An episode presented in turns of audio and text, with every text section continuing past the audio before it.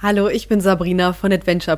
deinem Selbstliebe-Podcast mit Tipps und Anregungen genau auf den Punkt. Schön, dass du da bist. Denkst oft an deine Vergangenheit? Belastet sie dich und möchtest du sie gerne loslassen? Dann zeige ich dir heute drei Schritte, mit denen ich meine Vergangenheit losgelassen habe. Ich freue mich, dass du dabei bist.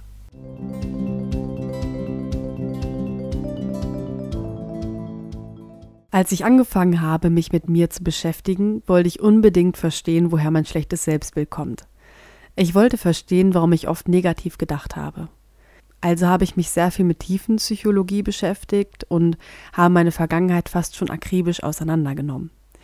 Und tatsächlich habe ich in vergangenen Erlebnissen Gründe für mein Verhalten im Jetzt gefunden.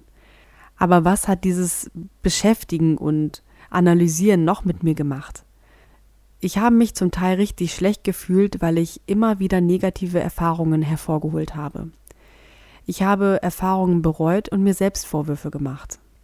Und dadurch habe ich erkannt, nur weil ich weiß, warum ich damals so gehandelt habe, kann ich daraus für mich im Jetzt keine Handlungsempfehlung ableiten. Ich habe Verständnis für mich und meine Vergangenheit, aber ich weiß auch, dass ich jetzt ein anderer Mensch als früher bin. Ein Beispiel. Seit acht Jahren schreibe ich regelmäßig Tagebuch. Und wenn ich mir alte Texte von mir anschaue, erkenne ich mich manchmal selbst nur schwer wieder. Ich kann mich zwar an manche Gedanken und Erlebnisse erinnern, aber Jetzt würde ich mir andere Ratschläge geben. Dazu kommt, dass unsere Erinnerungen oft nicht immer richtig sind. Oft interpretieren wir nachträglich Dinge hinein. Wir bewerten, und im schlimmsten Fall empfinden wir unsere Erfahrungen als negativ und bereuen sie. Das wird dann zu einem Kreislauf aus Negativität und Selbstmitleid und führt genau zu dem Gegenteil, das du erreichen wolltest, nämlich dich selbst zu stärken und positiver zu werden.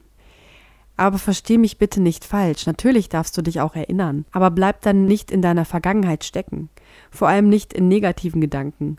Was bringt dir das, außer dass du dich schlecht fühlst?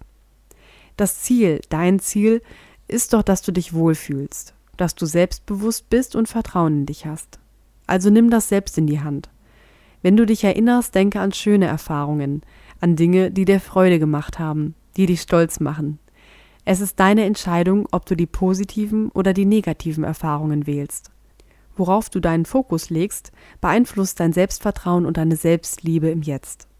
Vor allem aber mach dir bewusst, dass es Erinnerungen sind, die nicht mehr greifbar sind und die verblassen. Wenn du oft in deine Vergangenheit gehst, übe dich darin, ins Jetzt zurückzukommen. Dieser Moment will von dir gelebt werden, damit er zu einer schönen Erinnerung werden kann.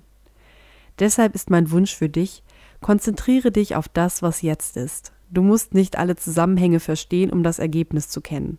Das Ergebnis, das bist du, so wie du in diesem Augenblick bist. Wenn dich Erlebnisse aus deiner Vergangenheit belasten, dann nimm auch diese Erfahrungen an als einen Teil von dir, der dich zu dem Menschen gemacht hat, der du jetzt bist. Nimm dich mit allem an, was dich ausmacht auch und vor allem mit den Seiten an dir, die du noch ablehnst. Dass du auch diese Seiten annimmst, heißt nicht, dass du sie gut finden musst. Es heißt nur, dass du den Widerstand gegen dich aufgibst.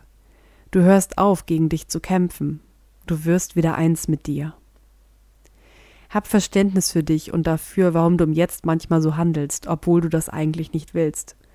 Durch dieses Verständnis für dich selbst wirst du plötzlich die Kraft bekommen, dein Verhalten zu ändern. Loslassen der Vergangenheit heißt Einlassen auf die Gegenwart. Lass deine Vergangenheit los, um im Jetzt anzukommen. Oder andersrum, im Jetzt ankommen heißt, deine Vergangenheit loszulassen.